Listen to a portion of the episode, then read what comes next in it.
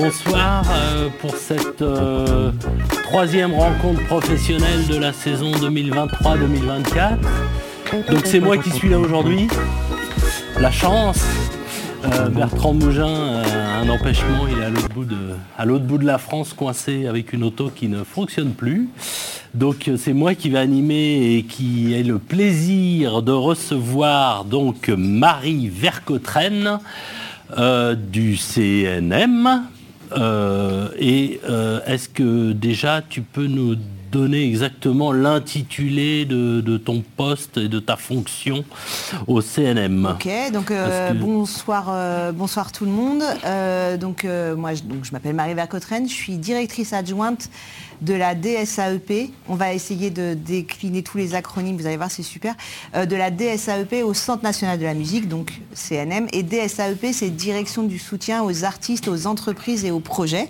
Euh, et c'est un nom, euh, c'est un acronyme un peu long pour bien dire en fait qu'on aide tous les types de métiers et de projets musicaux au Centre national de la musique.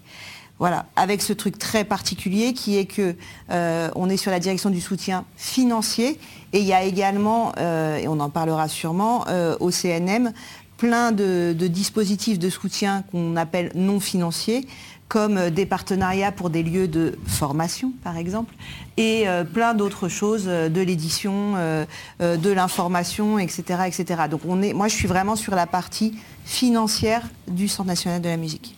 Donc on va parler du parcours de Marie, on va parler, donc évidemment c'est en partenariat avec le CNM, toujours les rencontres professionnelles. Euh, je présente quand même euh, Tristan euh, qui, qui s'occupe de, des questions Twitch. Oui, bonsoir. Donc moi je suis là et j'attends vos questions sur Twitch que je pourrais retransmettre en direct. Donc on parle d'abord du CNM, on parle du parcours de Marie et puis euh, rapidement, euh, bah, j'espère que vous aurez des questions dans la salle, sur Twitch. Euh, voilà. Alors donc Marie, ma première question c'est comment on arrive au CNM Est-ce que toute petite tu rêvais de, de, travailler au CNM et de t'occuper de la partie financière et, de... Eh ben en fait la réponse est presque oui. Euh, en fait, euh, moi, je, suis euh, issue d'une ville du 93 où, qui s'appelle Noisy-le-Sec et où on a toujours eu la forte conscience qu'on n'arriverait pas dans la vie en faisant des études, enfin, en, allant dans les grandes écoles, etc., auxquelles on avait l'impression de ne pas vraiment avoir accès, et que donc c'était vraiment sur le volet culturel que ça avait du sens. Et il se trouve que dans ma ville, quand j'étais euh, petite et ado, euh, le maire avait fait un effort incommensurable sur le conservatoire et euh, sur toutes les actions qu'il faisait entre le conservatoire et une association d'art lyrique qu'il y avait dans ma ville. Et donc, en fait, à 8 ans, je faisais de la chorale et je, vous rassure, hein, ça ne va pas être aussi détaillé de toute ma vie après. Hein. je faisais de la chorale et, et on nous embauchait, les gamins de la chorale, pour faire de la figuration dans des opéras, euh, euh, dans la péricole d'Offenbach, etc., Et donc j'ai toujours eu euh, quelque part un lien à la scène. Et avec une, avec une conscience très forte que je n'avais pas envie d'être sur scène. En fait, et que moi, mes compétences, qui sont plutôt des compétences administratives, on va dire, que j'ai repérées assez jeune, euh, elles étaient plutôt à, faire de la médiation culturelle. Et médiation culturelle, c'est bien la personne qui est entre les artistes et le public. Et j'ai toujours eu euh, conscience de ça, en fait. Et euh, ça m'a pas empêché de faire pas mal de musique. Et quand ma prof d'alto, je suis altiste comme ça, et quand ma prof d'alto à 16 ans m'a dit, bon, bah maintenant, soit c'est 6 heures d'instruments par jour, soit tu t'arrêtes. Voilà.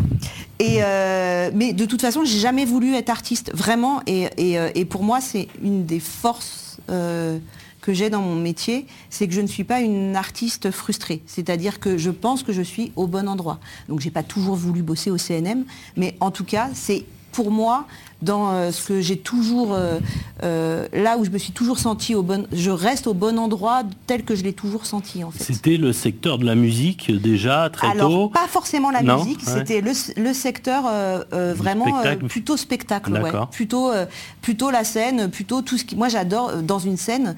Je suis désolée de dire ça et c'est pas bien pour les artistes, mais moi j'aime une scène, surtout quand elle est vide et que je suis derrière et que je vois comment ça se passe. Voilà, enfin vraiment euh, une scène pleine, en fait, j'ai envie d'être dans les coulisses, pas pour boire des coups, mais vraiment parce que je me sens beaucoup plus à l'aise euh, dans les coulisses que dans le public ou sur scène, en fait. C'est dans cette cohérence de la médiation, je je me sens au bon endroit. Ok. Et alors, tu as fait des études. J'ai fait des études de, de, euh, de, euh, direction de projet culturel euh, à, À la euh, la Sorbonne, ouais. Nouvelle, euh, qui était à l'époque euh, centrée sur l'audiovisuel parce que la chef de département était très audiovisuelle. Et en fait, euh, et en fait, euh, j'avoue, ça m'intéressait pas trop l'audiovisuel. C'est là où j'ai commencé à, cibler mon cœur de métier. Enfin, là où je me sentais le plus à l'aise, parce que l'audiovisuel, il y avait un côté gestion de droit, mais un peu tout qui était basé sur euh, les droits de la diff télé, enfin plein de choses qui étaient liées pas directement au cœur du métier pour moi. Et donc je me sentais pas vraiment à l'aise à cet endroit. Et, et en fait, ce qui s'est passé, comme j'étais Miss Admin de de ma promo. Alors j'ai honte, mais c'était la dernière année, j'ai un DESS qui vous dit à peu près mon âge, Euh, mais c'était la dernière année des DESS. et donc, euh, et en fait, j'étais euh, celle qui faisait tous les groupes de compta, de budget, de machin. Et il y a une des filles de ma promo qui un jour arrive et me dit, tiens, j'ai arraché, et oui, les offres de stage étaient sur des panneaux en liège. J'ai arraché cette offre euh, du panneau de, de stage parce que ce boulot, il est pour toi. Et le boulot, c'était Réseau Printemps, donc Réseau Printemps de Bourges, qui n'a pas changé de nom, pour être administratrice, euh, enfin pour être en stage, administratrice euh, des découvertes du Printemps de Bourges. En fait, je remplaçais l'administratrice de l'époque qui était en congé mat, D'accord. bref, qui n'est pas revenue de son congé mat, donc au bout de trois Et- mois de et stage. toute seule à l'administration Oui, oui, oui, oui. du- Bah, je travaillais. Printemps, euh, oui, oui. hein. Et après, je travaillais en lien avec euh, François Avec- Clavel, euh, euh, Di Fernand, euh, qui est- qui est, euh, qui est pas- qui est- qui n'est plus là aujourd'hui, mais qui m'a absolument tout appris sur l'admin et sur comment on cache les trucs dans les budgets à un subventionneur. Vous voyez où je veux en venir. Euh, et donc je faisais les demandes de sub euh, euh, à la DRAC, à la DGCA, alors que j'avais 22 piges et que j'étais encore en stage. C'était assez particulier. Après, on va peut-être en parler, mais c'était quand même un peu plus simple à l'époque, non? Tu crois pas? Bah, c'était les mêmes interlocuteurs en fait. hein. D'accord. C'était euh, pour le coup euh, les, euh, les organismes de gestion collective c'était les mêmes, euh, euh, les dispositifs de l'État c'était les mêmes. Il n'y avait pas forcément, euh, il n'y avait pas le CNM. Ouais. Euh, mais euh, non, c'était à peu près les mêmes, euh, les mêmes types d'interlocuteurs. Tu parlais plus facilement au niveau le- du budget disponible? Oui, non, mais au niveau des, des dossiers, de la, la constitution des dossiers. euh, Tu es en train de dire que les dossiers sont compliqués? Non, pas du tout, pas du tout. Écoute, en tout cas, ça me semblait pas très compliqué à l'époque, mais ça me semble pas plus compliqué aujourd'hui, même si je suis de l'autre côté. Et voilà. Et donc, en fait, on a organisé. C'était l'époque où, où le printemps de Bourges était complètement en train de se réorganiser. Réseau Printemps, c'est à côté du printemps de Bourges. hein. Pour ceux qui ne voient pas, euh, Réseau Printemps, c'est euh, euh, l'association qui organise les Inouïs du printemps de Bourges, mais c'est une association qui est à côté du festival. Donc, tu as vraiment une gestion budgétaire, un directeur et indépendant et, et qui est indépendante. Et, euh, et c'était super, mais euh, donc on a fait l'organisation des, euh, des sélections en région, l'accueil des groupes sur Bourges. Ce qui était vraiment chouette, c'est que c'était une toute petite structure et que j'avais été embauchée au départ pour mes compétences admin. Euh, et que très vite je me suis retrouvée en fait à faire de l'accueil artiste, euh, euh, de l'accompagnement, bah ouais, de résa d'hôtel sur le printemps, enfin de comment on fait la com, d'être à quatre pattes pour envoyer des CD. Et ouais, on envoyait des CD dans des enveloppes et tout. Voilà, ça c'était assez, c'était hyper varié, c'était super. et je me suis fait débaucher par le Fonds pour la création musicale. D'accord. Par, mais tu étais euh, encore en stage Non, non, non, non, non, j'ai- fait trois mois de stage et ils m'ont proposé le CDI derrière, Ah, voilà. Ouais. puisque l'administratrice ne rentrait pas de son congé mat. D'accord. Et une, pers- et, et une personne euh, qui s'appelle Isabelle Boivin, qui s'occupait des aides au disque et à Réseau Printemps, au Fonds pour la création musicale, qui partait en congé mat, m'a débauché pour un CDD. J'ai quitté à l'époque un CDI pour un CDD parce que en fait, euh, j'avais fait un peu le tour à Réseau Printemps et j'avais envie de voir autre chose. Et, euh, et donc, euh, je suis allée la remplacer pour son congé mat et elle n'est pas rentrée de son congé mat. Et donc, ils m'ont proposé le CDI derrière. Et donc, en fait, je me suis vraiment fait débaucher du fonds pour la par le fonds pour la création musicale. Est-ce que tu peux dire un petit mot de ce qu'était le fonds, Ouais. le FCM Bien sûr. Puisque aujourd'hui ça a disparu et Alors le Fonds pour la création musicale, c'était une association qui avait été créée, on va dire, par tous les organismes de gestion collective, donc euh, Adami, Spedidam, SACEM, euh, SCPP et SPPF, pour aider. Alors là, je vais regarder vos visages et je vais voir si vous, suivez- vous connaissez, si vous avez bien travaillé, mais je ne sais pas. Pour aider, notamment au titre de la copie privée et de la rémunération équitable, ah, pas mal. Euh, en tout cas, il y a euh, des actions d'intérêt général qui n'étaient pas aidées euh, en leur sein. C'était une sorte d'association un peu, euh, pas de coordination de- des actions des GC, mais c'est vraiment, ils se mettaient tous ensemble autour d'une table pour aider d'autres projets qui n'aidaient pas eux, ou d'aider des mêmes projets, mais pour d'autres raisons. Et en fait, ce, ce Fonds pour la création musicale, c'est vraiment une des associations qui a été créée suite à la loi de 1985 sur la copie privée et la REM équitable et toute la mise en place des organismes de gestion collective. Voilà. et c'est vrai euh, juste un Je t'en prie. un petit mot sur le l'ADAMI, c'est les artistes interprètes, la Spedidam ce sont aussi les artistes interprètes mais musiciens, la SCPP les producteurs, euh, euh, enfin voilà chacun sont dans un domaine et le FCM rassemblait un petit Ça peu rassemblait était plus tout le sur monde. les sur les, les choses C'était intéressant parce que ça permettait de mettre autour de la table des gens qui n'avaient pas forcément les mêmes enjeux pour, encore une fois, aider des, des projets d'intérêt général. Et donc là, je suis restée six ans. Euh, et j'ai fait euh, à peu près toutes les aides, donc euh, le disque, le clip, et puis après la tournée la et le formation, il y, festival. avait, il y avait une aide à la formation. La formation, l'édition, l'édition de partition. euh, Et alors ça c'est intéressant parce que dans ces boîtes-là, pour les acteurs, euh, les, les, perso- les personnels de ces boîtes-là sont des administratifs. Quoi. Et quand vous avez euh, un éditeur de partition, on aidait euh, le- la gravure euh, d'édition contemporaine par exemple, et quand vous avez des éditeurs de partition qui arrivent et qui disent ok ouais non mais vous y connaissez rien et que bah moi de fait je prends une partition je sais la lire je sais euh, et en fait c'était assez intéressant de voir comment à un moment tu peux asseoir ta légitimité dans euh, l'accompagnement d'un bénéficiaire ou d'un bénéficiaire refusé dans une aide parce que tu as une maîtrise du sujet euh, musical et du- de leur métier, quand bien même pour moi tu n'as pas vraiment besoin de ça pour faire des aides, mais en l'occurrence ça m'a beaucoup aidé. Voilà. Donc 6 ans au FCM. 6 ans quand au même. FCM et après je me suis fait débaucher par le CNV. Alors là c'était pas une histoire de femme enceinte. Ah, il n'y avait pas un congé Non, mat non, il n'y avait pas de congé mat là. C'était un abandon de poste. Euh, et, en fait, euh, et en fait, le FCM, je trouvais c'était intéressant, mais je trouvais qu'on était trop centré sur l'aide financière et qu'il n'y avait finalement pas assez de choses mises en musique. euh, Pardon, euh, c'est pas, enfin, enfin, oui, mise en musique, c'est le bon terme quand même, autour de ces aides financières. Et au CNV, j'avais l'impression que c'était un peu plus large. Euh, notamment euh, dans la présence sur le terrain, notamment sur l'accompagnement de certains acteurs qui n'étaient pas du tout accompagnés euh, au FCM, typiquement les salles de spectacle, typiquement les festivals qui étaient un tout petit peu accompagnés au FCM, mais pas dans l'ampleur qu'il y avait au CNV. Et donc je suis rentrée au CNV, dans, je ne sais plus exactement quelle année, je dirais 2008. C'était l'année de Sarkozy, c'est quoi en Sarkozy? C'est 2007 2007, ouais. 2007, Mhm. merci.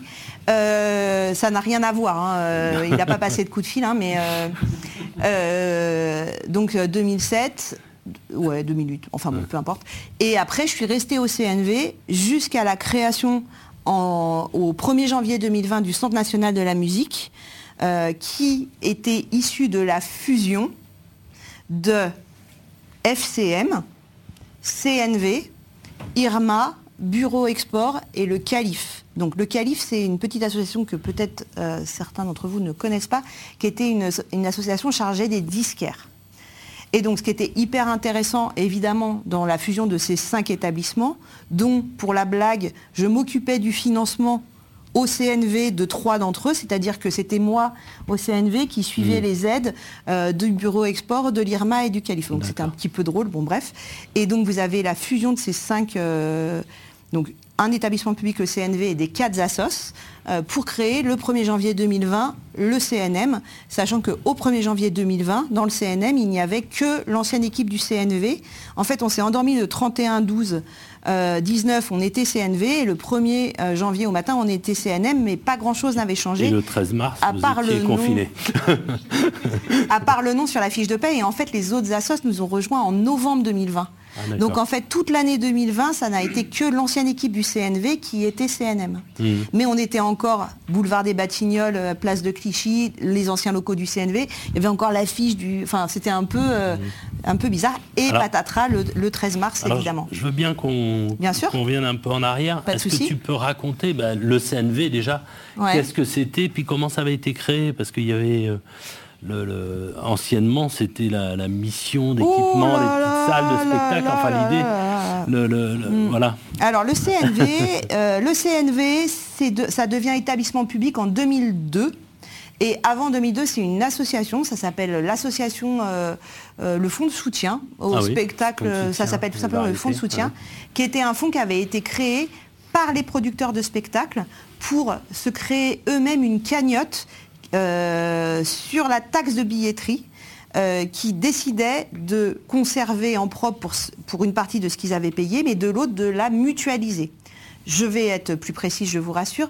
Et c'est important parce que c'est aujourd'hui toujours le mécanisme de financement du CNM. C'est que sur 100 de billetterie, euh, le producteur de spectacle de la date sur la billetterie va payer 3,5%, donc à l'époque à l'association du fonds de soutien, puis au CNV, puis au CNM. 3,5% sur sa billetterie, et sur ces 3,5%, il y en a 65% qui vont aller sur ce qu'on appelle un compte entrepreneur, donc on le force à mutualiser quelque part, et 35% qui vont aller sur les aides sélectives.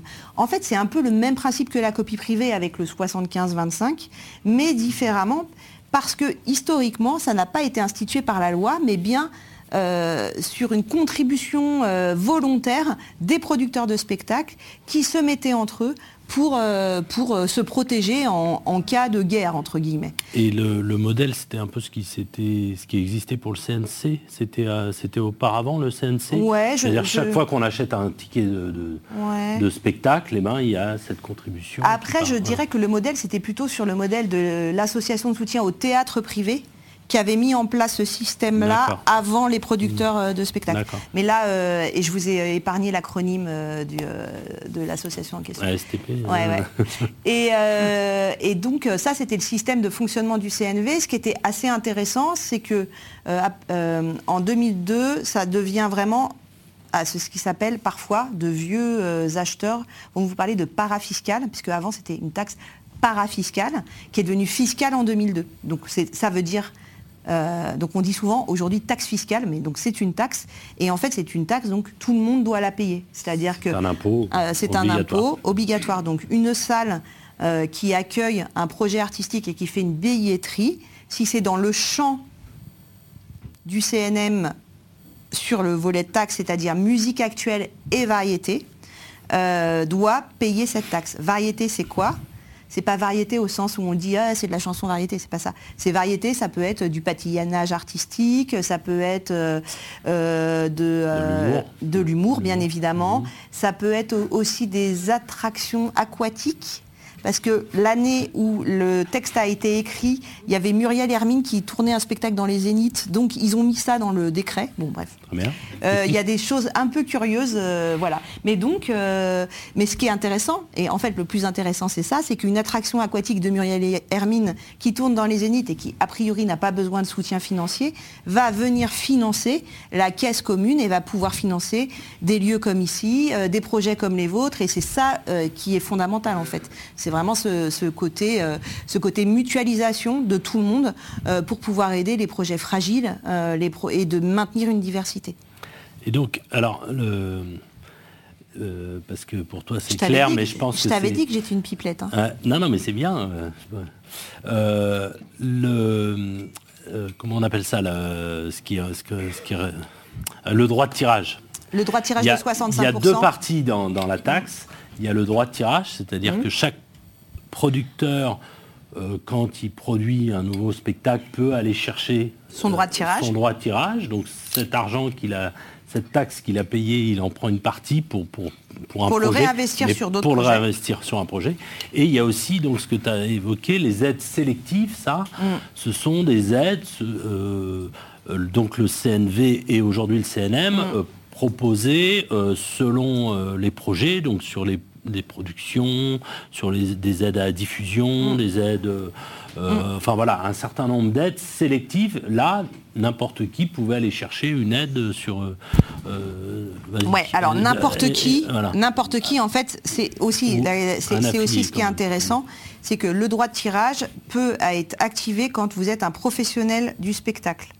Euh, si vous, en gros, si vous organisez un concert par an, que vous n'avez pas de licence d'entrepreneur de spectacle et que vous avez fait de la billetterie, vous allez devoir payer cette taxe, mais vous n'allez pas pouvoir venir chercher votre droit de tirage. Et donc il y a aussi une partie du droit de tirage, enfin des comptes entrepreneurs, qui n'est pas euh, activé par les bénéficiaires potentiels car ils n'ont pas de licence d'entrepreneur de spectacle par exemple, qui va aussi alimenter les aides sélectives. Ça c'est important. Et donc sur ces aides sélectives, c'est pareil, on va plutôt, alors époque CNV, on aidait plutôt les métiers. C'est-à-dire qu'on on avait une commission de soutien aux festivals, une commission de soutien aux salles de spectacle, une commission de soutien aux producteurs de spectacles, une commission de soutien euh, aux organismes d'intérêt général, par exemple comme ici, etc., etc. Sauf que du temps du CNV, la formation n'était pas soutenue, donc euh, Si, elle était on avait un petit soutien par Si, le. elle était soutenue. il y avait un- Mais si. Euh, et donc, euh, pas suffisamment euh, au- pour ceux qui avaient le. mais- Bah, bref, euh, quand ouais. on était au fond de soutien, il y avait une ligne vraiment formation. Et après le CNV, ça avait disparu et c'était passé par un autre. autrement. Voilà. Mais c'est revenu depuis le CNM. Voilà. Et, et donc en fait avec le CNM et l'absorption ou plutôt la fusion des organismes préexistants, euh, on est aussi passé sur euh, des aides aux projets artistiques, donc euh, des aides aux disques, des aides aux clips. On a même des bourses auteurs-compositeurs où on aide directement les auteurs-compositeurs à, on va dire, se créer une, respiration pour pouvoir travailler. Euh, on a des aides aux disquaires, on a des aides à l'équipement des salles, on a des aides au festival, on a aussi des aides à l'égalité femmes-hommes, on a aussi des aides à la transition écologique. En fait, on a couvert pas mal de sujets grâce à cette fusion, grâce à l'apport des organismes de gestion collective qui avant aidaient chacune des assos et qui sont retrouvés en fait à participer euh, au CNM, grâce aussi euh, au soutien de l'État, puisque l'État est venu accompagner le CNM, ce qui n'était pas le cas à l'époque du CNV. À l'époque du CNV et du fonds de soutien, le budget euh, de, le budget de, de l'établissement public n'était que euh, en lien avec la taxe en fait. Donc euh, nous, nos salaires, ils étaient aussi euh, calculés sur la taxe. C'est pour ça qu'à l'époque, on n'était pas sur 65% de compte entrepreneur, parce qu'il y avait un taux de gestion qui nous permettait euh, de, Ouais. de nous rémunérer grassement, comme vous pouvez euh, l'imaginer. Euh, personne n'a souri, tout le monde pense que je suis sérieuse. en fait. Mais, alors, entre le. Si tu peux raconter cette évolution, l'idée c'était quand même euh, entre le CNV et le CNM Oui. de créer une sorte de grande maison de la musique. Tout à hein, fait. C'était ça l'idée au départ. et des variétés. et des variétés, euh, et avec, euh, avec l'idée justement d'ouvrir à, à toutes les musiques, ce Oui. ce qui n'était pas le cas avant. Le CNV, c'était vraiment ouais. que les musiques actuelles. Bah, que ceux qui, en fait, que ceux qui payaient la taxe. Voilà. Puisque, ouais. en fait, aussi cette histoire de taxe, pourquoi le- les musiques classiques et contemporaines ne payent pas la taxe ou ne rentraient pas dans le jeu de cette taxe historiquement, c'est que l'idée était de se dire, quand euh, le législateur et les acteurs ont mis en œuvre les choses, hein, l'idée était de se dire, euh, mais en fait, les lieux euh, qui vont diffuser de la musique classique et de la musique contemporaine, ou les acteurs des musiques classiques et contemporaines, on dit pour faire mieux patrimoine et de création, euh, les acteurs euh, de patrimoine et de création sont eux-mêmes diffusés, produits et créés par des lieux subventionnés.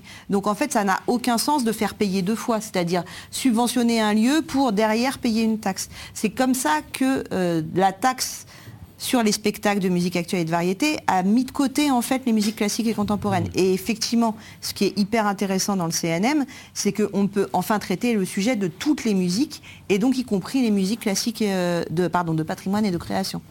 Euh, avec des enjeux très intéressants et ça c'est aussi pour ça que euh, je continue à aimer le métier que en fait j'exerce depuis plus de dix ans, c'est que euh, c'est que en fait on prend en compte les situations économiques de chacun des secteurs, leur réalité de financement, leurs évolutions, et on pourra parler rapidement des attentats ou de la crise Covid. C'est-à-dire qu'à un moment, on est dans un établissement public, à l'époque du CNV, mais ça reste le cas au CNM, suffisamment agile pour pouvoir s'adapter, euh, être à l'écoute des acteurs et trouver en permanence, le plus rapidement possible, des solutions à ce qu'ils sont en train de vivre et à ce qu'ils sont et à, ce qu'ils maintiennent leur activité. Et ça, c'est vraiment, euh, c'est vraiment ce que permet aujourd'hui le CNM. Mmh. Avec euh, la, quand même la validation de l'État, puisque nous sommes un établissement public, on a la validation de l'État, mais on est, j'ai l'impression qu'on est dans une forme d'agilité qui reste assez efficace au regard des besoins. Après, j'accepte les, les, voix en contre, ça. Hein, mais... Euh, alors le CNM, aujourd'hui, euh, les, différents, euh, les différentes actions ou commissions, non, comment on appelle ça maintenant? Alors, il, y a, des, alors on a des 35, branches. On a 35 programmes d'aide, donc je vais vous en faire grâce. Pas de faire tout, mais, mais, un peu, donc il y a l'édition, alors, il y a l'édition de musique contemporaine, l'édition euh, de musique actuelle, il y a la production phonographique, musique actuelle, la production phonographique classique et contemporaine, il y a le clip, donc là, il n'y a pas de dichotomie esthétique. Euh, il y a nos cinq dispositifs de soutien euh, à l'international qui se font en fonction des esthétiques, mais aussi en fonction du niveau de développement du projet. ça, c'était un peu ce qui était le, c'était le bureau export. C'est la reprise des mhm. aides du bureau export. Euh, et ensuite, nous avons une aide à la création, production, diffusion, qui est une, aide assez importante, qui est une aide aux producteurs de spectacles, en fait, aux producteurs de tournée. Après, attention, hein, quand j'utilise le terme producteur ou que j'utilise le terme entreprise, une association est une entreprise et un producteur euh, qui, euh, qui euh, développe un projet et qui a 10 dates est éligible. Il hein. ne faut pas non plus mettre sur producteur mmh. le mec avec ou la nana avec son attaché caisse et tout. Hein. on n'est pas sur ça. producteur, c'est celui qui investit pour qu'un projet existe en fait. C'est voilà, c'est comme ça que j'utilise ce terme et comme ça qu'on l'utilise au CNM. Donc création, production, diffusion. On a également, comme je disais tout à l'heure, une bourse auteur-compositeur.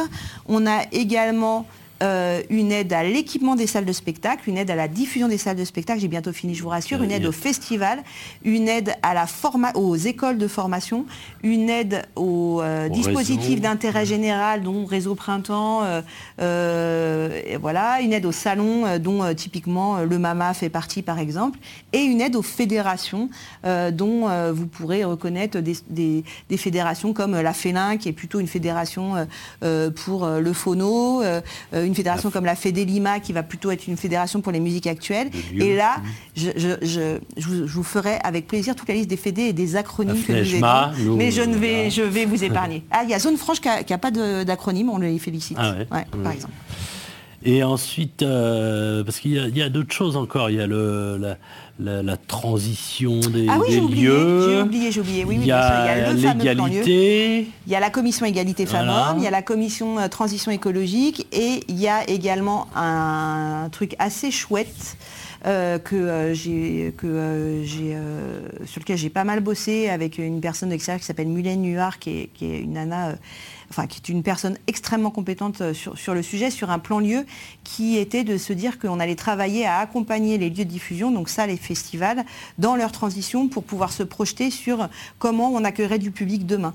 Donc, euh, et de travailler sur tous leurs impacts, que ce soit écologique, mais pas que, euh, sur les impacts de gestion sonore, sur la capacité qu'ils avaient à mettre en place des accès, par exemple, pour que les femmes puissent sortir à des heures euh, indu euh, avec de la lumière, enfin plein de choses comme ça. Et donc euh, c'est un, un, plan qu'on a lancé l'année dernière et qu'on continue de dérouler, qui est assez qui est assez ambitieux parce qu'en fait, on peut accompagner les structures jusqu'à les salles et les festivals jusqu'à 500 000 euros sur ces transitions. Sachant que c'est, on est sur des choses très lourdes, hein, évidemment. Sur des investissements. C'est des investissements très mmh. lourds, mais c'est vraiment très spécifique sur, euh, sur, euh, sur les transitions et c'est vraiment euh, quelque chose de très intéressant, surtout qu'on a travaillé pour une une première fois à la fois avec les acteurs euh, concernés, donc plutôt les fameuses fédérations de salles, les syndicats qui représentent les salles, des salles de spectacle, mais aussi avec tous les professionnels des transitions. Donc on a travaillé avec des acousticiens, des thermiciens, j'ai découvert des métiers que, dont j'ignorais l'existence, et ça c'était plutôt passionnant, à la fois dans notre métier, mais aussi en tant que citoyenne, de savoir à un moment dans notre métier comment on peut agir en tant que citoyenne sur des choses qui nous semblent fondamentales, importantes, en mission avec l'établissement, mais sur lequel en fait on peut mettre un coup de projecteur, nous, coup d'accélérateur nous-mêmes et, euh, et, euh, permettre, alors euh, toute proportion gardée, mais et permettre d'envisager le spectacle et la musique demain autrement ou d'aider les acteurs à se projeter là-dedans. Il y a un élément aussi, tu, me corriges si je dis des mhm. bêtises, mais le, les crédits d'impôt, oui. C'est le CNM qui. Est-ce que tu peux en, dire un petit mot euh, Qu'est-ce que c'est que les crédits d'impôt euh, il, il, me semble qu'il y en a deux. Il y a le phono et le. Il y en a trois. en fait, les crédits d'impôt, c'est un, un, système automatique euh, qui vient permettre à un producteur, toujours, hein, donc il y en a trois parce qu'il y a un crédit d'impôt spectacle vivant, un crédit d'impôt phono et un crédit d'impôt édition, qui viennent permettre à un producteur en fait d'avoir un crédit d'impôt sur les investissements qu'il va avoir sur des projets avec des critères plutôt évidemment d'émergence et de diversité. Crédit d'impôt, ça peut, c'est, en fait, si vous ne payez pas d'impôt, c'est une subvention. D'accord? Ça peut être un crédit sur, euh, ça peut être un crédit sur des impôts quand vous êtes euh, bénéficiaire, mais si vous n'êtes pas bénéficiaire, crédit d'impôt, même si vous ne payez pas d'impôt, mais que vous êtes assujetti à l'impôt, vous pouvez bénéficier d'un crédit d'impôt qui, de fait, devient une subvention. Voilà. Et donc ça, pour le secteur, je pense que c'est un soutien, c'est un, soutien très important. C'est un soutien fondamental pour le secteur euh, qui est euh, quand même assez bien identifié. Sur la partie édition, peut-être pas encore tout à fait, mais il vient d'être, il vient d'être mis, mis en place. Et contrairement aux aides sélectives euh, parce qu'on n'en a pas parlé, mais on va peut-être pas passer. Euh, voilà, mais il y a des critères. Euh, il faut avoir au moins X dates, surtout des artistes émergents, respecter les conventions collectives. Enfin, il y a plein de sujets comme ça. Contrairement aux aides sélectives, les crédits d'impôt, après dans les crédits d'impôt, il faut aussi respecter les, conventions collectives, bien sûr, mais le crédit d'impôt n'a pas de critères d'appréciation.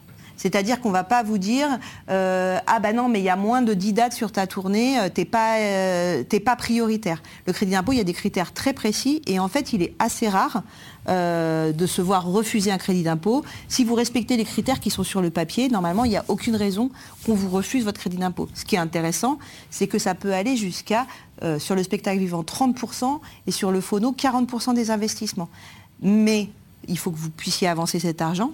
Mais ça veut dire que d'entrée, quand vous allez monter euh, une tournée ou quand vous allez monter votre enregistrement et, euh, dérouler euh, votre stratégie promotionnelle, vous savez qu'il y a une grosse partie des investissements que vous allez faire en tant qu'entrepreneur qui pourront vous être soit défalqués de vos impôts, soit payés en subvention. Donc c'est un super système. À préciser que c'est en gestion au Centre national de la musique, mais que les crédits d'impôt sont gérés par euh, les DGFIP, donc les directions euh, régionales euh, de, je sais même pas, ah, un acronyme que je connais pas, je sais plus, enfin, c'est géré par Bercy en régional, quoi. C'est les centres des impôts régionaux qui gèrent ça en fait, et votre expert comptable la plupart du temps qui fait les factures et tout ça. C'est du lourd. Hein. Au niveau dossier, là, là on n'est pas. Bah, Après, c'est des pièces, mais c'est pas non plus très compliqué euh, à faire. C'est des pièces. C'est l'administratrice qui parle. ouais, non, mais toi, c'est les doigts euh, alors peut-être, je sais pas, il y a déjà des questions, parce que moi j'ai encore des, choses à demander à Marie, mais est-ce qu'on... Alors on a une première question sur Twitch. Euh, de Bruno, en fait, qui s'est reconverti récemment dans l'accompagnement d'artistes, qui a monté sa structure et qui ne sait pas par quel bout prendre les choses, si c'est sa structure qui doit se manifester auprès de vous, s'il doit le faire au nom des artistes. Et plus largement, est-ce que vous avez un dispositif d'accompagnement pour les jeunes structures au CNM Alors, euh, déjà, Bruno devrait, euh, euh, mais peut-être qu'il connaît déjà les, dispositifs ou les masterclass qui se tiennent par exemple à la manufacture chanson. Euh, et ensuite, nous, on a du conseil. On a des, euh, des, personnes qui font du conseil. Donc vous avez une heure, ouais, des rendez-vous professionnels conseils où vous avez une heure et vous échangez avec euh, des spécialistes du CNM et qui vont, moi, alors j'espère qu'ils ne m'écoutent pas ou qu'ils ne m'en tiendront pas à rigueur si j'utilise ce terme. C'est des sortes de poteaux indicateurs. Donc c'est des poteaux indicateurs qui vont aussi pouvoir dire, bah non, en fait, vous n'êtes pas suffisamment structuré pour aller dans les dispositifs euh, du, CNM, mais par exemple, vous pouvez aller à tel ou tel ou tel endroit, et là, ça répondra à vos besoins et à vos attentes. Et ensuite, donc ça, c'est en, nom propre. Ça peut être, ils accueillent beaucoup d'artistes, mais ils accueillent aussi des jeunes entrepreneurs. Euh, et après, au CNM, on va pouvoir vous proposer un autre rendez-vous conseil, euh, des formations, des éditions, plein de sujets qui peuvent vous accompagner dans vos démarches au niveau des aides sélectives, sauf au niveau de la bourse auteur, euh, dont je vous parlais tout à l'heure, où on aide la personne en son nom propre. Après, on aide des entreprises. Donc euh, des associations, en fait, on aide une personne morale. La bourse auteur, c'est... La bourse auteur, c'est la seule où on aide un individu ou une individu. Mmh. Euh, sur toutes les autres aides, on est vraiment sur l'accompagnement de l'entreprise mais une association peut être une entreprise, une, une, une SARL unipersonnelle peut être une entreprise, enfin voilà, après... Euh. Euh, et il y a Jérôme euh, qui est dans la salle là, et qui nous, qui, nous rappelle aussi qu'il y a les ateliers 360, c'est ça, c'est les ah rencontres 360 qui sont une rencontre qui a lieu à peu près une fois par mois avec un professionnel aussi sur, un, sur une thématique spécifique oui, donc tous les lundis soirs, enfin euh, une fois par mois, on fait ce qui s'appelle euh, les 360. C'est euh, à 18h au Centre national de la musique, donc c'est 157 avenue de France, métro bibliothèque François Mitterrand. Et donc on a des thématiques qu'on essaye le plus large possible, qui sont c'est des accès complètement gratuits où on fait intervenir c'est sur inscription.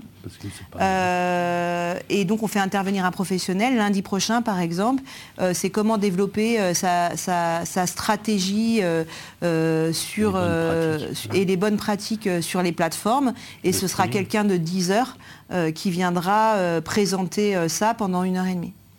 Voilà, donc euh, vous êtes euh, les bienvenus. Euh, n'hésitez pas à regarder ce qui peut se passer sur les, sur les 360 du CNM, d'autant que, bien évidemment, et c'est toujours le nerf dans les guerres dans ce métier, je, je pense que d'autres gens auront pu vous le dire, c'est faire réseau, en fait. Et qu'à un moment, c'est écouter le professionnel, mais aussi rencontrer des personnes qui ont les mêmes attentes ou les mêmes questionnements que vous et construire de cette manière-là un réseau, des projets. Et c'est vraiment comme ça que ça se construit, me semble-t-il, en tout cas dans, cette filière. Est-ce qu'il y a d'autres questions? Ah, ici. Attends, on va te donner un micro, parce que sinon... Voilà. Merci.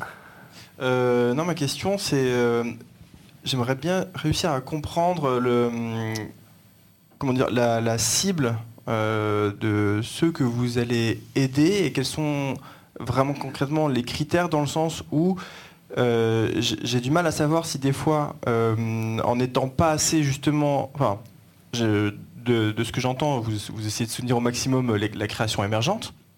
Mais j'ai le sentiment que donc, si on est euh, pour les projets trop avancés, ça va pas être votre cible, mais pour les projets qui sont pas suffisamment structurés, non plus, c'est ça? Donc vous essayez peut-être de cibler des projets émergents, mais qui commencent à être suffisamment structurés pour pouvoir être soutenus. Et ça va surtout à ma question très concrète qui vient après. Quels sont, on va dire, euh, enfin, sur tous les dossiers que vous recevez, mm. quel est le taux d'acceptation? Parce que concrètement, moi là justement, je vais, je vais déposer un mm. dossier pour le CNM, mm. sauf que ça reste des dossiers très lourds parce que je suis pas d'une formation administrative de base. Euh, je me suis déjà, j'ai déjà eu des dossiers acceptés à la DAMI, d'autres refusés euh, dans d'autres guichets. Je préfère savoir à l'avance si j'ai quand même une petite chance euh, d'atteindre quand même ces subventions ou si euh, mm. au stade où on en est, ça vaut même pas la peine et mieux vaut pas perdre des heures et des heures et des arrachages de cheveux pour ça. Donc quelles sont un peu les, chances entre guillemets euh, d'avoir c'est rarement de la chance, mais oui, non, mais j'ai bien, bien compris. En fait, les taux d'acceptation sont complètement divers en fonction des dispositifs. C'est-à-dire que les taux d'acceptation sur la bourse auteur-compositeur, ils sont de 100%. Si vous respectez les critères. Les taux d'acceptation sur le phono de mémoire, ils sont de 85%. En revanche, les taux d'acceptation en festival, ils sont de 55%. Donc ça va dépendre complètement du dispositif, donc je ne peux pas du tout vous répondre précisément. En revanche, euh, moi, le conseil que je peux vous donner, c'est euh, de... Euh, il y a les rendez-vous conseils dont je parlais tout à l'heure, donc porte d'entrée, concierge, poteau indicateur. Mais après, il y a des rendez-vous conseils de chaque dispositif. Donc je ne sais pas sur quel dispositif vous souhaitez aller. Mais si c'est, par exemple, sur un projet de création de spectacle et de diffusion de spectacle ou de ou, phono, de prendre rendez-vous avec la personne qui suit ce dispositif pour vérifier en amont que vous êtes éligible et que votre projet, à l'endroit où il en est, il est recevable. Après, sur la question, quand je parle de professionnalisme, euh, il ne faut pas que ça vous fasse peur. Professionnalisme, en fait, ça peut s'arrêter à euh, j'ai un cabis, euh, j'ai un journal officiel, c'est pas ma mère qui est présidente de mon association, et j'ai une licence d'entrepreneur de spectacle, et il y a bien pro, ou il y a bien pro de phono dans mon cabis. Ça peut s'arrêter là, le professionnalisme, en fait. il ne faut pas avoir peur de ce mot-là, vraiment. c'est vraiment en France, on a une réglementation, une législation euh, assez dense. Euh, donc nous, on va vous demander après de respecter une convention collective, mais après respecter une convention collective, ça peut paraître complexe en termes de dépenses parce qu'elles peuvent être sur certaines, euh, notamment sur le phono, ça peut être des montants assez importants. Mais après, on ne vous fait pas à l'envers. On vous dit qu'il faut respecter la convention collective. Donc vous, d'entrée, si vous savez que au vu de votre plan de financement, vous ne serez pas en capacité de la respecter, effectivement, ça ne sert à rien de faire une demande d'aide. Mais vous voyez, on ne va pas vous inventer des critères a posteriori, on va être assez clair sur les critères d'entrée. Donc moi, je vous conseille fortement, euh, encore une fois, de prendre un rendez-vous avec l'équipe qui, avec quelqu'un de l'équipe qui va possiblement suivre votre projet, de manière à voir si ça rentre ou pas. Juste euh, euh, parce qu'il y a parfois une, confusion là-dessus, je pense. L'artistique ne rentre pas du tout en compte dans les dossiers. Pas du tout.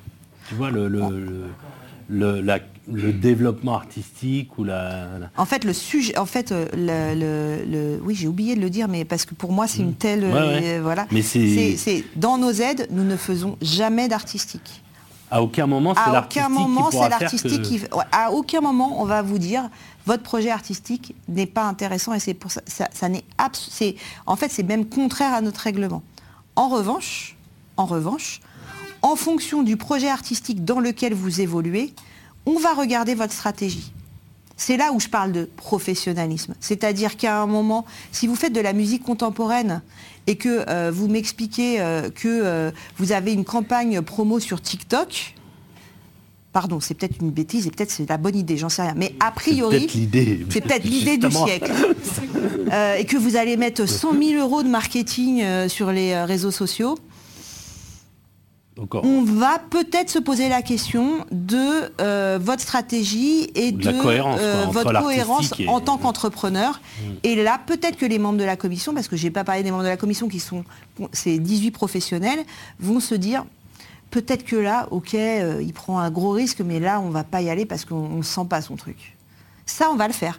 Mais on ne fait pas d'artistique. On analyse la stratégie euh, euh, d'investissement du producteur du projet qui vient nous solliciter.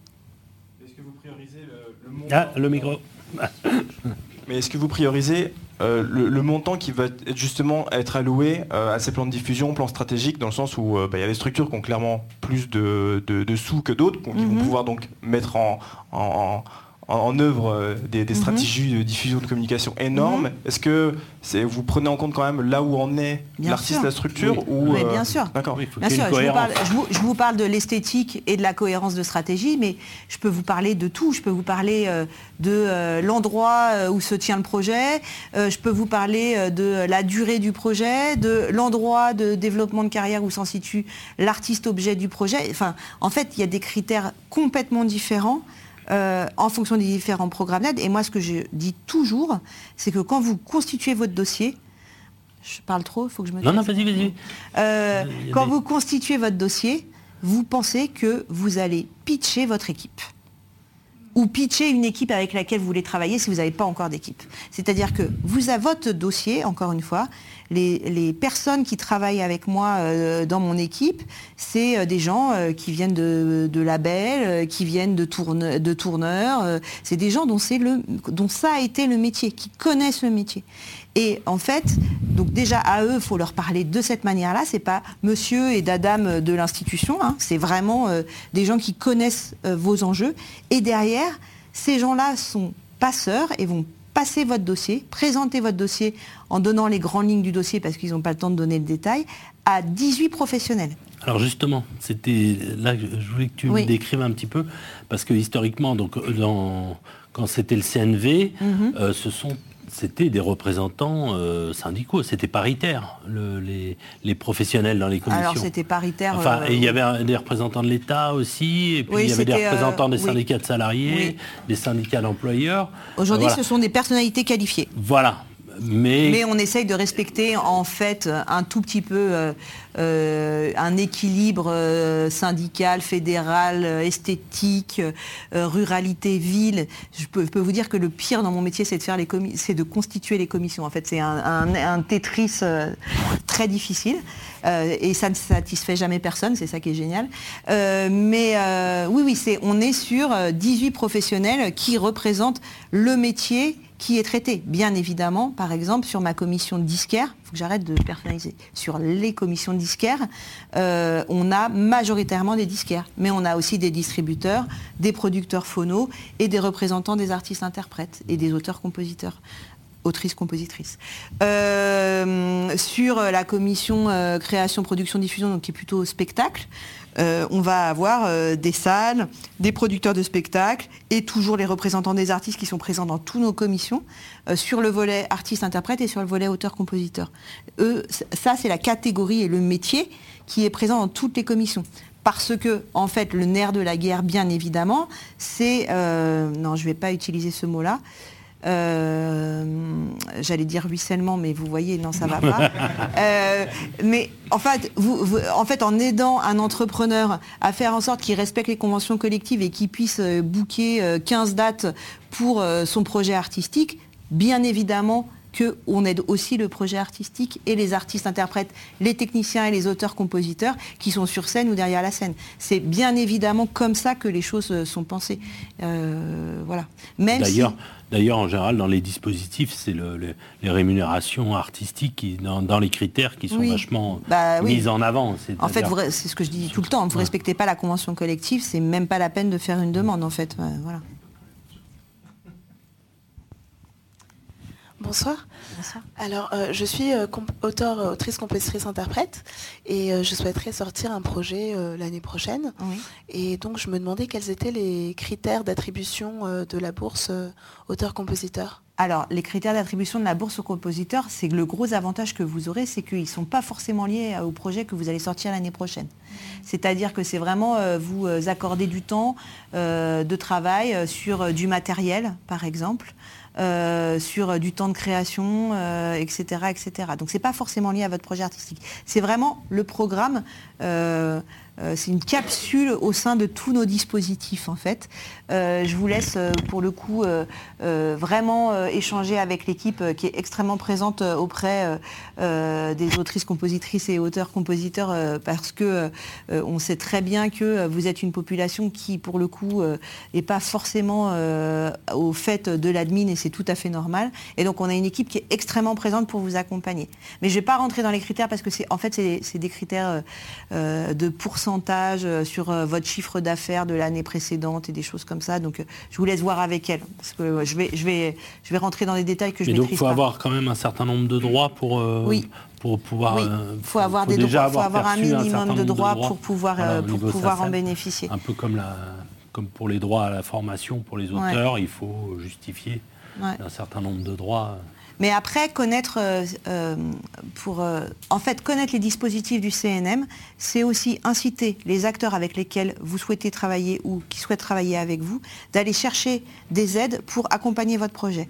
Typiquement, quand on aide une salle dans sa diffusion, on l'aide aussi pour les pré-productions qu'elle va pouvoir faire et donc l'accompagnement qu'elle va pouvoir faire d'artistes qui n'ont pas d'entourage Et donc nous, on va être vigilants sur le fait qu'il y a des contrats d'engagement pour chaque date de pré-production, etc., etc. Et donc il ne faut pas hésiter, quand vous allez voir des acteurs, encore une fois, à leur dire, mais oui, d'accord, tu n'as pas de quoi investir, mais il y a ce dispositif-là. Enfin, voilà, c'est aussi connaître les dispositifs, c'est aussi important parce que c'est vraiment un levier, quand bien même vous avez l'impression que ce n'est pas à, votre endroit. Quoi. Euh, bonsoir. Je voulais savoir, et cette bourse auteur-compositeur consiste en, quoi dans le... 5 000 euros. Voilà. C'est enfin, 5 000 euros pour vous donner du temps, euh, pour de l'équipement, du matériel. Euh. Voilà, mais il y a des dépenses éligibles. Quoi. Enfin, oui, il y a des dépenses éligibles, ouais, ouais, c'est ça. Pardon? Est-ce qu'il faut rembourser après? Non, non. Non, c'est une, aide, c'est une subvention. C'est une subvention. Non, non, c'est une aide. Euh, c'est une aide pour vous accompagner. Attention, soyez vigilants. On est quand même sur une aide qui est calculée sur ce que vous avez pu générer en auteur-compositeur les années précédentes. Et si vous êtes majoritairement interprète, c'est pas à cet endroit qu'on va pouvoir vous soutenir. Et c'est pour ça que c'est pour moi là qu'il faut activer possiblement les autres dispositifs qui viennent soutenir vraiment la création et le travail de l'interprète dans la mise en œuvre soit de son projet euh, phono, soit son projet de spectacle, soit les deux. C'est-à-dire que pour y accéder, il faut avoir généré au moins 5, au moins 5 000 euros l'année précédente C'est pas forcément ça. Franchement, je suis désolée, je ne maîtrise pas, bien le dispositif. Euh, tu, vas sur le site du CLM et tu auras oui, exactement parce que là, je vais, je vais vous dire des bêtises en fait.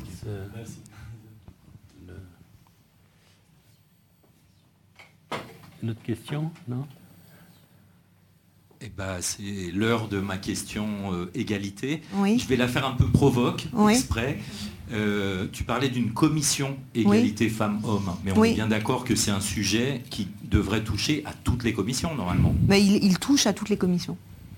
Et donc cette commission, elle, a quoi de spécifique? Elle traite des projets très spécifiques euh, qui mettent en place euh, des dispositifs euh, vraiment impactants, entre guillemets, sur les questions d'égalité femmes-hommes. Après, le travail mis en œuvre par le bénéficiaire potentiel en matière d'égalité femmes-hommes est un critère d'appréciation qui est présent dans tous nos dispositifs de soutien. Euh, à préciser aussi, je, euh, je, me réfère au Tetris dont je vous parlais tout à l'heure, que toutes nos commissions sont paritaires. Enfin, pardon, sont égalité, euh, égalitaires, mais paritaires, c'est pas le bon terme. sont, et il n'y a pas 18 hommes titulaires et 18 femmes suppléantes, il y a bien 9-9 de chaque côté. Euh, et que euh, qu'on y tient euh, et, que ça a été aussi une sorte de mouvement compliqué à faire, hein, mais que nous avons réussi à faire et dont nous sommes particulièrement fiers, d'autant que ça permet aussi de donner de la visibilité sur des métiers plutôt pas forcément identifiés comme étant féminins auprès de leur père masculin, et c'est assez intéressant. Et depuis quelques années maintenant, mhm. aussi, euh, les aides, le, enfin les structures qui demandent des aides doivent avoir fait une formation. Alors vous connaissez mieux que moi, euh, j'ai oublié de dire ça. C'est euh, important, c'est fondamental. En fait, c'est le premier truc à dire, j'ai oublié. Pour bénéficier d'une aide au CNM, il faut être affilié au CNM. Et pour être affilié au CNM, il faut s'engager dans l'année qui suit cette affiliation à avoir fait euh, une formation sur les violences sexistes et sexuelles. Alors c'est la gouvernance. Ça ne valide pas la structure. Ça ne, dans la gouvernance de la structure. Ça ne si au bout d'un an vous n'avez pas fait euh, ce travail, vous perdez votre affiliation et vous n'avez plus accès aux aides du CNM. Alors c'est pas exactement sur l'égalité femmes-hommes, bien sûr, mais c'est quand même euh, un signe important de, de, tentative d'avancée en la matière. Ah, encore une question là-bas. Le retour de la question Twitch. Hein. donc c'est Bruno 2 euh, qui demande si ça sera possible de prendre un rendez-vous avec des poteaux indicateurs pendant les pistes de Nantes. Hein. Euh, mais ah bah, oui, mais il y a même des, il y a même des. Euh, je suis désolée, j'aurais jamais dû utiliser ce terme. Il y a même des, des rendez-vous. donc ils seront. le CNM a un stand, hein, donc Centre national de la musique, donc il y a un stand sur lequel il y aura des personnes pour vous renseigner tout le temps.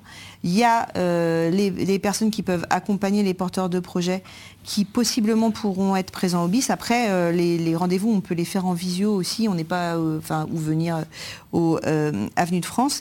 Et il y a aussi des ateliers au BIS. Toute l'équipe fait des ateliers où vous allez avoir en détail mhm. chaque dispositif présenté. Alors, il n'y aura pas tous les dispositifs, mais ça peut éventuellement répondre à quelques questions de Bruno. Et là, il faut se lever tôt le matin pour s'inscrire, parce que souvent, c'est... Là, je crois qu'on a prévu des grosses jauges. ouais, ouais, ouais. Mhm.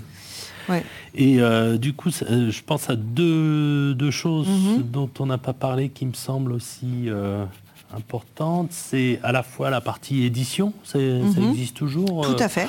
Le, donc le, CNM édite. le CNM a repris les éditions de l'IRMA et a même développé de, nouvelles collections. Donc l'IRMA qui était un peu la librairie du, spectacle vivant musique variété. Euh, et donc nous, on a repris ces éditions, on met à jour, donc vous avez euh, euh, entrepreneur de spectacle, comment construire mon festival, comment faire ma promo marketing sur une sortie d'album, c'est quoi être producteur phono, enfin voilà, des, guides comme ça. Et après, on a aussi, on a aussi quelque chose qui est assez intéressant pour ceux qui ont envie de un peu faire un pas de côté tout en restant dans le secteur, qui est le CNM Lab, où là, on est en fait sur une équipe qui fait de la prospective sur des sujets, euh, on va dire, euh, la musique euh, en 2030, liée, l'artiste auto-entrepreneur, c'est quoi? Enfin voilà, plein de genres de sujets. il y a notamment vous pouvez aller sur notre site, ça s'appelle des ondes courtes. C'est euh, 14 pages, donc c'est court euh, pour un chercheur, on va dire. Euh, pardon. Euh, et ça peut être, c'est vraiment intéressant. Il y a plein de sujets qui peuvent vraiment vous ouvrir des portes, mais aussi des portes d'air dans votre réflexion et dans votre quotidien professionnel que je trouve. ça, c'est une des vraies nouveautés du CNM, par, exemple. Mais c'est pas le, centre de ressources, parce qu'il y, y, a aussi la partie ressources. Ça, encore autre chose? Oui, c'est encore autre chose. Là, c'est vraiment sur l'innovation, sur la, le. C'est vraiment sur euh, un lab du CNM. Donc, c'est pas que sur l'innovation, c'est vraiment de la réflexion et de la prospective. Voilà. C'est euh, assez intéressant. Et aussi, à côté, on a nos éditions et nos formations euh, qui, sont, qui sont multiples et qu'on essaye d'adapter vraiment euh, à vos besoins euh, euh, en en inventant de nouvelles, en en arrêtant certaines, etc. etc. Je vous parlais de plasticité. Je, trouve qu'on reste une équipe assez plastique sur, sur les besoins qui peuvent émerger pour répondre à ces besoins. Et bien évidemment, quand on construit des formations, et Jérôme présent, euh, ici présent ce soir, euh, Jérôme Paul Hazard, qui est le responsable des formations au CNM, on les construit en articulation avec d'autres organismes de formation comme, comme vous et comme d'autres structures. Et par exemple, les, rencontres, là, on les organise avec Jérôme, entre autres. Bien sûr. Euh, et, donc, oui, donc il y a la partie ressources. Euh, Alors la partie ressources, est-ce que tu peux développer parce que bah, c'est de, la donnée sur le sur le sur les métiers du ah, spectacle, oui, etc. Il y a, tu parles de la partie observation. Ah, observation, oui, oui, bien sûr. Non, non, non, bien sûr. Voilà, ah ça c'est une des missions aussi du CNM d'observer le, le de nous observer. C'est une énorme mission du CNM euh, qui est fondamentale et très importante et qui nous sert à tous, qui nous sert pour les formations, qui nous sert pour les aides. Euh, à un moment, si on n'observe pas euh, le secteur pour lequel on travaille, on n'est pas en capacité de se dire ah bah là euh, on ne l'avait pas envisagé, mais euh, en fait il est très important de mettre en place une bourse auteur-compositeur parce que cette population est dans un état, et là je pense à l'époque du Covid parce que c'est au moment où est né cette, ce dispositif, là avec l'arrêt des représentations, cette population elle va se paupériser à vitesse grand V, il faut qu'on fasse quelque chose. Et donc bien évidemment cette observation, euh, elle est fondamentale, y compris par exemple, il y a quelque chose qui se passe qui est assez important en ce moment, qu'on appelle que l'effet ciseau. Je vais vous expliquer très ah rapidement. Oui, ça je veux bien parce que j'ai lu ça. ah bah l'effet ciseau, euh, l'effet ciseau. Euh, vous êtes organisateur, vous, êtes, vous organisez des concerts. Vous avez vos dépenses qui explosent, artistiques, électricité, assurance d'un côté, Et vous avez vos recettes de l'autre côté qui baissent public qui préfère aller voir Beyoncé, euh, collectivité territoriale euh, qui euh, recentre son soutien, OGC à cause de l'arrêt RAP, qui est un arrêt qui leur a fait baisser leurs ressources, notamment en lien avec la rémunération équitable qui sont en berne, CNM qui ne peut pas vraiment répondre à tout le monde, etc. Donc effet ciseau, c'est-à-dire que vous avez vos dépenses qui font ça et vos recettes qui font ça. Et donc, en fait, les organisateurs, euh, et les organisateurs, notamment euh, les salles de spectacle, euh, mais aussi les festivals, vivent de véritables difficultés de sortie de crise qui, se, qui, sont extrêmement importantes et sur lesquelles nous sommes extrêmement vigilants et pour lesquelles des choses comme l'observation que, que, nous menons nous permettent d'avoir des billes supplémentaires et, le cas échéant, d'ajuster nos dispositifs aussi voire d'en créer de nouveaux euh, si euh, nécessité. Typiquement ce qu'on a fait pendant le Covid, parce que je vous parle des 35 euh, aides actuelles, mais pendant le Covid, on a créé plus de 30 dispositifs d'urgence adaptés à chaque métier en fonction de ce qui se passait au moment où le métier était impacté. Donc, donc on a été, et, et, je crois que le 13 mars, on a eu l'annonce du confinement de mémoire, et on a lancé un dispositif de soutien à destination euh, euh, de tous les diffuseurs euh, de spectacles. je me demande si ce n'était pas un CA exceptionnel le 18 mars. Donc en fait, on a monté un dispositif de soutien au premier métier qui était impacté en cinq jours. Sachant que vous allez me dire, ben oui, mais le premier métier, c'était surtout les gens qui devaient être sur scène. Bah, évidemment, dans ce soutien, il y avait nécessité à ce que les artistes qui auraient dû faire un spectacle, qui n'en faisaient pas, bénéficie de l'aide qu'on apportait euh, à l'entrepreneur qui bénéficiait de ce dispositif exceptionnel. Sachant que le 18 mars, on parlait tous de report.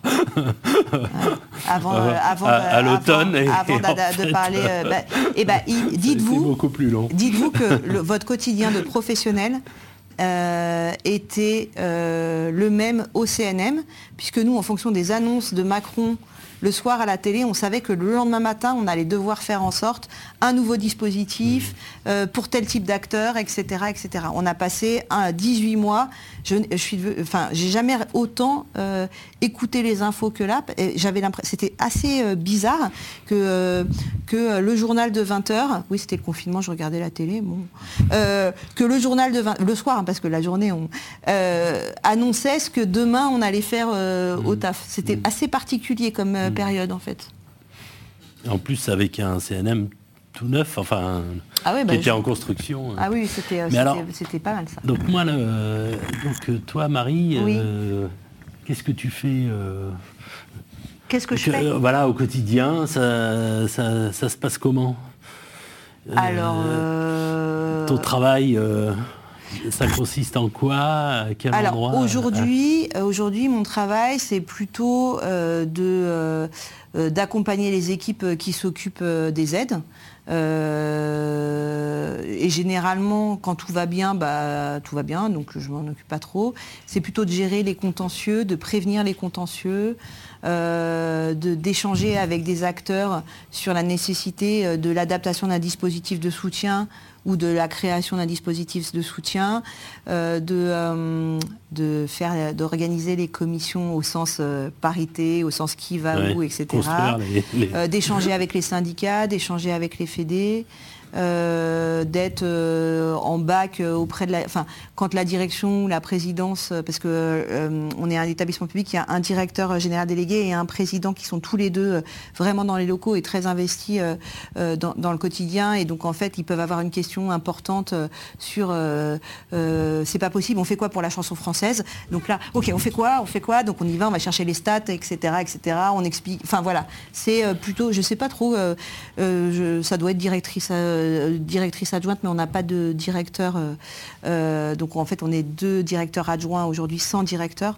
Donc c'est c'est de la coordination, c'est de la, c'est des ressources humaines, c'est de l'écoute d'équipe, et c'est pas mal de gestion, soit de contentieux, soit de, d'éviter les contentieux. On va dire ça. Ça paraît pas passionnant, mais, mais en fait c'est super. Hein. Mais euh, euh, c'est super. Et puis surtout, euh, bah, d'échanger avec des acteurs comme vous, de toujours prendre, de toujours prendre la température du métier, de représenter l'établissement sur le terrain, d'aller aux victoires de la musique.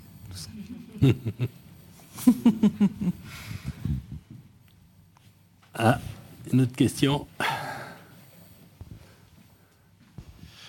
Oui, justement, par rapport euh, aux différentes crises euh, qu'on a pu avoir, notamment avec le Covid, là j'ai l'impression qu'on n'en est pas encore tout à fait sorti. Il y a quand même un post-Covid qui fait qu'il euh, y a encore des répercussions et mm. qu'au niveau des budgets, c'est compliqué pour beaucoup de structures de lieux mm. de production, mais aussi des lieux et des différents guichets comme la DAMI ou comme tout un tas d'endroits où on pouvait s'adresser. Et mm d'avance, ils nous disent qu'il y aura moins d'argent, même si on, arrive à l'obtenir. Euh, donc les, OGC, parce que... Les OGC, voilà. Donc les organismes de, gestion, collective. ADAMI, ça mm. Concernant le CNM, euh, donc je trouve ça super qu'il y ait vraiment une réactivité pour essayer de, cibler au maximum les besoins, mais concrètement au niveau du nerf de la guerre, du, budget en tant que tel, mm-hmm. est-ce que vous, vous avez aussi des baisses et donc des choix plus compliqués à faire, ou est-ce que l'État fait en sorte que, vu que ça devient plus compliqué, vous, vous avez euh, plus de budget qui peut compenser un peu toutes ces autres pertes Ou enfin, où est-ce qu'on en est Où est-ce qu'on va Et euh, à quoi faut s'attendre de la difficulté des, des mois qui viennent, des années qui viennent? parce que mangé? nous on a la sensation du peu de carrière qu'on a que ça devient déjà de plus en plus difficile alors qu'on est en train de grimper un peu les échelons. Voilà. Euh, alors, euh, normalement, euh, pour le CNM en 2024, on devrait réussir à maintenir un niveau d'aide similaire à celui de 2023. Voilà. Donc, on n'a pas, pas à proprement parler de baisse annoncée. En revanche, et je confirme ce que vous dites, et c'est l'effet ciseau dont je parlais tout à l'heure, c'est-à-dire qu'on identifie dans les acteurs que l'on soutient et dans les plans de financement que l'on reçoit, effectivement, euh, des baisses euh, de euh, certains autres acteurs comme les OGC, mais pas que. Hein. il y a aussi les collectivités territoriales. et donc on essaye bien évidemment de réfléchir à comment mieux cibler nos dispositifs sur les structures qui semblent le plus en avoir besoin, mais aussi en fait de travailler et de réfléchir autrement et d'accompagner les acteurs, je ne dis pas ça à vous évidemment, mais et d'accompagner les acteurs aussi dans tout ce qui est le non financier. C'est-à-dire, et, j'en reviens à l'intérêt d'établissements comme le Centre national de la musique, c'est-à-dire que les acteurs, on peut les accompagner avec du sonnant et trébuchant, et vous avez utilisé le mot guichet qui, moi, me fait un petit peu frémir. Je vous conseille de ne pas l'utiliser quand vous allez solliciter. Et encore moins à l'adresse. Hein, euh, Parce qu'un guichet, il y a un côté tirette, salut, bonjour madame, je prends mon chèque et je m'en vais. Et en fait, et, vous comprenez ce que je veux dire. Enfin, c'est pas. Et en fait, on, nous ne sommes nous ne sommes pas vraiment des guichets, en fait. Euh, nous sommes nous pouvons être considérés que comme un guichet, mais on essaye aussi d'inventer et de mettre en place d'autres choses. Et moi, je pense que euh, euh, peut-être que là où on doit réfléchir, et c'est collectivement, et je te regarde sciemment, mais voilà, c'est peut-être que le soutien à la filière, au métier, euh, et euh, aux projets émergents comme aux projets moins émergents mais qui ont encore besoin de soutien, c'est par la formation, c'est par l'accompagnement autre qu'on peut permettre, mais aussi comment trouver d'autres sources de financement qui ne sont pas forcément identifiées aujourd'hui, typiquement le mécénat, typiquement le crédit d'impôt, mais il y a, peut-être d'autres poches il y a peut-être d'autres endroits financiers, mais aussi d'autres endroits de réflexion qui nous permettent d'avoir peut-être moins besoin d'argent. Je vais prendre un exemple très simple. On se rend compte, euh, par exemple, quand on réfléchit et qu'on travaille avec, euh, sur les sujets de transition écologique, que euh, les festivals et leurs techniciens, et je, ne vise aucun métier, enfin voilà, c'est une réalité, vont demander des niveaux de je suis nulle en technique de watts, je sais pas, ça doit être des watts, enfin des niveaux de générateurs pour alimenter les scènes, bien plus élevés que ce qu'ils ont de puissance, bien plus élevés que ce qu'ils en ont réellement besoin. Ce qui, en termes d'impact écologique, est monstrueux, mais aussi en coût euh, est monstrueux. Et en fait, il suffirait euh, de former ces techniciens à euh, de combien on a besoin pour alimenter tel type de scène, pour économiser des sommes assez impressionnantes au niveau des organisateurs. Alors vous allez me dire, mais moi, à mon endroit, je m'en fous.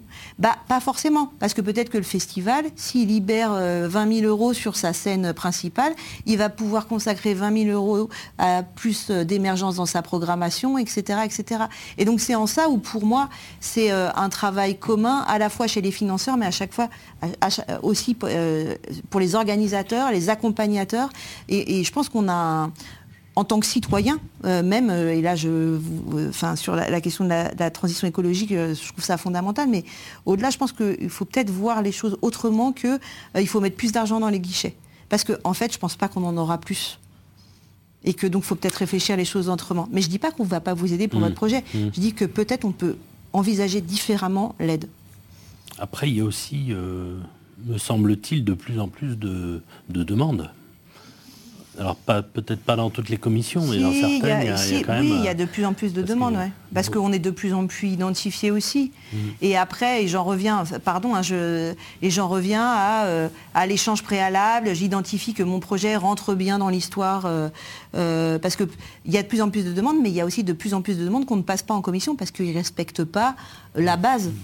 Enfin, la base, je parlais du professionnalisme tout à l'heure, ou ce genre de choses. Quand on dit on n'aide pas une tournée s'il y a moins de 10 dates, bah, on n'aide pas une tournée s'il y a moins de 10 dates. C'est-à-dire que si vous faites 8 dates, bah, en fait, votre dossier, il ne va pas passer. Donc, euh, il y a aussi beaucoup de demandes qui ne rentrent pas dans les clous. D'accord. Tu vois D'accord. Je n'ai pas l'impression que ce soit... qu'on on l'a beaucoup vécu post, pendant Covid et post-Covid. Mhm. Mais j'ai l'impression que ça se stabilise un peu là. Mais peut-être l'avenir me, contredira, mais j'ai pas l'impression. Je pensais que pour une même enveloppe, il y avait de plus en plus de demandes. Donc, euh, qu'est-ce qu'on fait? Est-ce qu'on ouais. est mhm. qu'on répartit plus ou est-ce qu'on bah, pour une même enveloppe Pour une même enveloppe, il y a un peu plus de demandes, mais mhm. surtout en fait. Euh, c'est des demandes qui nous viennent chercher davantage au CNM. C'est plutôt ça le problème. Toujours pour l'histoire de la raréfaction des euh, différents partenaires dans les plans de financement. Et, et peut-être euh, ce qu'on peut dire aussi, c'est qu'en ce moment, dans le, à l'Assemblée, enfin dans, les, dans, la loi de finances, c'est en train, il y a une proposition d'une contribution pour le streaming qui viendrait... Enfin, du streaming. Du streaming, c'est ça Qui viendrait... voilà, que l'idée c'est de, que les que le streaming aussi euh, génère euh, une taxe ou une contribution, euh, voilà, et, ça mhm. viendrait abonder dans, le, dans les financements du CNM, et notamment pour toute la partie phono, je pense, non Pour, pour la partie, oui, phono, édition et intérêt général. Après, attention, ce ne sera pas de l'argent en plus, hein. ce, sera, ce sera de l'argent dont on a besoin aujourd'hui. Mm. Ce ne sera pas, ce sera pas des millions en plus. voilà. Et donc, euh, peut-être euh, pour terminer, euh, toi, tu vois comment l'avenir de... C'est ma petite question de la fin toujours. Hein bah, moi, je pense que j'ai déjà répondu en fait. Ah bon bah, Juste avant sur ce que je disais sur comment faire ensemble de davantage se poser la question de, de peut-être je vais chercher moins d'argent euh, mais je dépense mieux, euh, euh, je reconcentre mes investissements à des endroits qui me semblent pertinents. Enfin, tu vois. Donc la musique, elle sera toujours sur scène. ah, tu voulais sera, Enfin voilà, l'avenir du, du, secteur de la musique, de, cette maison commune. et de, comment dans, 15 ans, tu crois bah, L'avenir de la musique, je le vois vivant. Voilà, c'est comme ça que j'ai envie de te répondre. je t'avoue que, ouais, non, j'ai pas spécialement envie d'élaborer là-dessus. Euh, oui, je le vois vivant. Voilà, comme ça, ça répond. Euh. Bon, ben, merci. Euh, Tristan, un, petit mot sur la prochaine rencontre. Donc la prochaine rencontre, c'est l'année prochaine, le 9 ah. janvier 2024. Et c'est avec Léa Bucci, qui est journaliste à Télérama Sortir. Eh ben alors, un grand merci, merci Marie. À vous. Merci beaucoup. Euh, vous venez d'écouter les Rencontres Pro 2.0, proposées par la Manufacture Chanson, en partenariat avec le Centre national de la musique, en direct de l'espace Christian Dante. Elles sont animées par Stéphane Rivin et modérées sur Twitch par Tristan Aspala. Pour y assister ou poser vos questions en direct, retrouvez toutes les infos sur notre site internet www.manufacturechanson.com. N'oubliez pas de vous abonner sur votre plateforme de podcast préférée pour ne pas rater les prochaines rencontres. À bientôt.